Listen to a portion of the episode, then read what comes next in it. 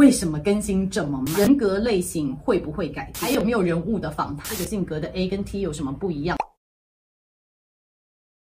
嗨，大家好，我是 Sherry。之前呢，我收到很多大家给我的问题哦，但是其实这些问题整理出来，我发现有好几个我其实在前奏的那一集已经有说过，不过看到点阅率，发现大家还是没有什么看，所以这次呢，我再一次的把我现在最常收到的问题一起跟大家回复。好，第一个最常见的问题就是为什么更新这么慢？好，为什么我的型都还没有出来？那跟大家分享一下，就是说，首先我做每一个类型，我的目标是能够帮助大家，所以我不会。完全是由我们的研究或者是谈理论，我希望有一些比较实际的案例，所以会搜集一些我之前有做过教练的案例来分析，希望能够给大家比较实际可以运用的一些建议哦。所以这个花的时间比较久一点。那第二个呢，花的时间比较久一点，是因为我个人的关系，我自己有一个公司，然后也跟大家分享一下，就是我有三个小孩，那我的老三其实在去年的时候被诊断出来是有亚斯伯格症。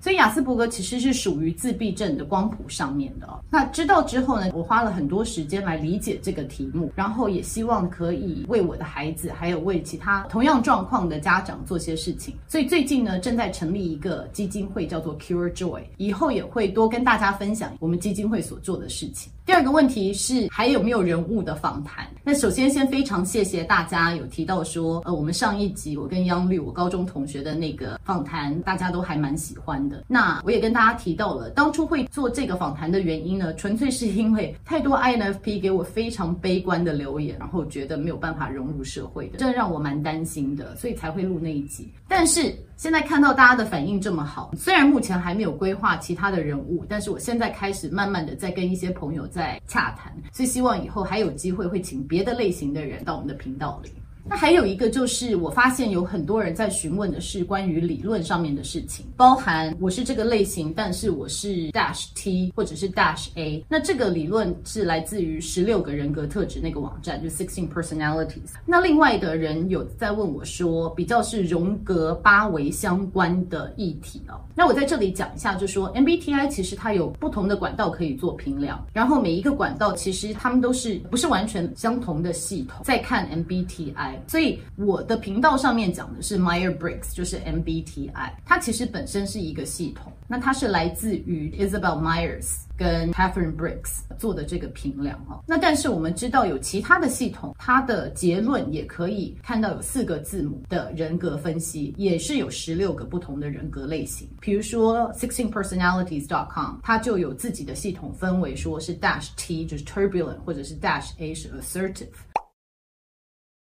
那另外一个系统我了解的就是荣格八维系统，那它的评量内容好像跟 MBTI 也不太相同，那它也是根据人的八维作为评分。那这两个系统我我也大概知道说他们背后的理论是什么，对我来说也是非常有趣的一个学习，因为我大概知道说他们是从不同的角度来切入来分析人格类型，但是我真正受认证的只有 MBTI Myers-Briggs 这个系统，所以我的分析只会讨论 Myers-Briggs 这个系统，因为我在别。别的系统并没有接受到认证，所以大家在问我说：“诶，那请可以多讲一下，说这个性格的 A 跟 T 有什么不一样吗？或者是这个性格的八维，如果 Fe 比较高，或者是 Ti 比较高会怎么样吗？”像这样子的，我就觉得我不太适合去评论。我受的认证不是来自于这个系统。那再次回归到说，我开这个视频，我在讨论 MBTI，其实我着重的不是说想跟大家分享 MBTI 这个理论，而是我最终目的是希望透过 MBTI 这个工具，可以让每一个人更了解自己，然后更能够跟其他人沟通，可以了解怎么样自我成长，这是我的最终目标。那当然，我受认证有各种不同的评量，那我觉得 MBTI 是最好的切入点。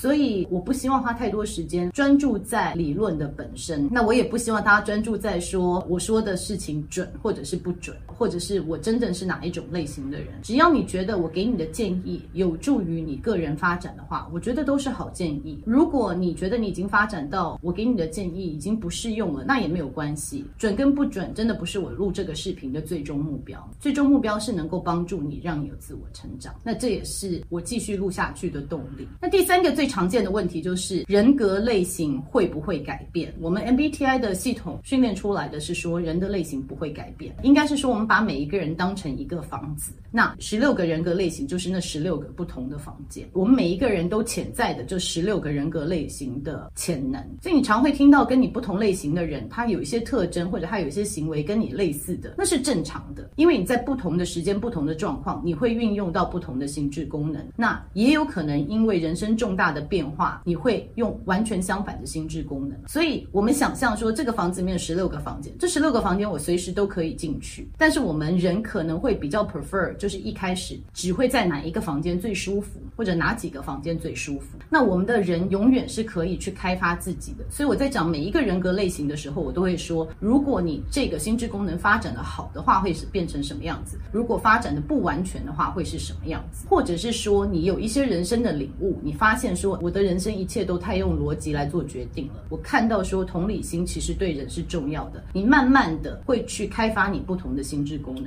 那开发不同心智功能的时候，你再去做评量，你可能就会误解说，哦，其实我变了，我本来是 INFJ，我现在变成 INTJ。但是我们天生老天爷赋予我们的这个天赋，它其实是不会变的，就是你永远可以想要表现成你不是的那个类型的人。好，你可能是 INFJ 想要变 ESTJ，你可能是 IN T P 想要变 ESTJ，只要你努力，你都可以表现得像 ESTJ。可是这个不是你的本性，然后就是你是带着你的有色的眼光去变成 ESTJ 的，可是你的本性还是你自己。就像你天生如果生下来是用右手写字的话，如果我把你右手绑起来，只让你用左手写字，十年二十年过后，你左手写的也会很好。但是这还是不是你最舒服的状态，这不是你的天赋。好，你可能左手写字可以写得好，但是就是没有右手写的漂亮。所以你的人格特质是不会改的，但是你可以去开发，让你更理解、更有同理，然后让你更能够适用其他的心智功能，这个是可能的。最后一个呢，是我自己想要跟大家分享的，就是说，我觉得人最可怕的时候，就是当你接受到很多夸奖，然后很多赞美，你觉得我已经很厉害了，不用再学了。那其实我看到大。家给我的留言，有的时候我会这样子觉得说，哎，好像很多人说很准啊，真的是太真实了。我听到真的也会很开心，这个虚荣心作祟，会觉得说，哎，那我以后要更准一点。那其实我要一直不停地提醒自己，也跟大家分享说，准或不准，它其实真的不是我录这些视频的最终目标。我希望能够透过分析，透过你觉得，哎，说听起来像我，可以学习自己是什么样的人，自己可以怎么样发展，或者是别的人格类型的人是怎么样思考，怎么。跟他沟通，所以我要跟大家说的就是说，有些时候我也会假设错误。那假设错误的时候，我其实跟大家学到很多，也欢迎大家给我留言说这个好像不是很正确。我也是透过跟大家的互动在学习的。因为有的时候我们会看到说给我的赞美或者是夸奖说哦，你讲得好准呢，也会发现有人有一些动怒说我们根本不是这样子的，你根本不了解我们的类型。其实两种我都虚心的接受。其实我觉得最重要的就是说我们在这个过程。大家都可以多学习到每个人格类型它有可能呈现的状况，所以要再次跟大家讲说，这个才是我录视频的最终目标。最后，MBTI 它其实是一个基础牌。就像我们打麻将好了，你摸上来的牌是什么样子？但是可以透过你自己的努力，或者是跟外在环境的互动，你打出来的牌会是不一样的。所以你可以靠着自己的努力，靠着自己的反思，成为一个比较不同的自己，或者能够发挥自己的潜力。那也希望透过这个视频可以协助你的自我成长。那我们今天就讲到这里喽，我们下次见，拜拜。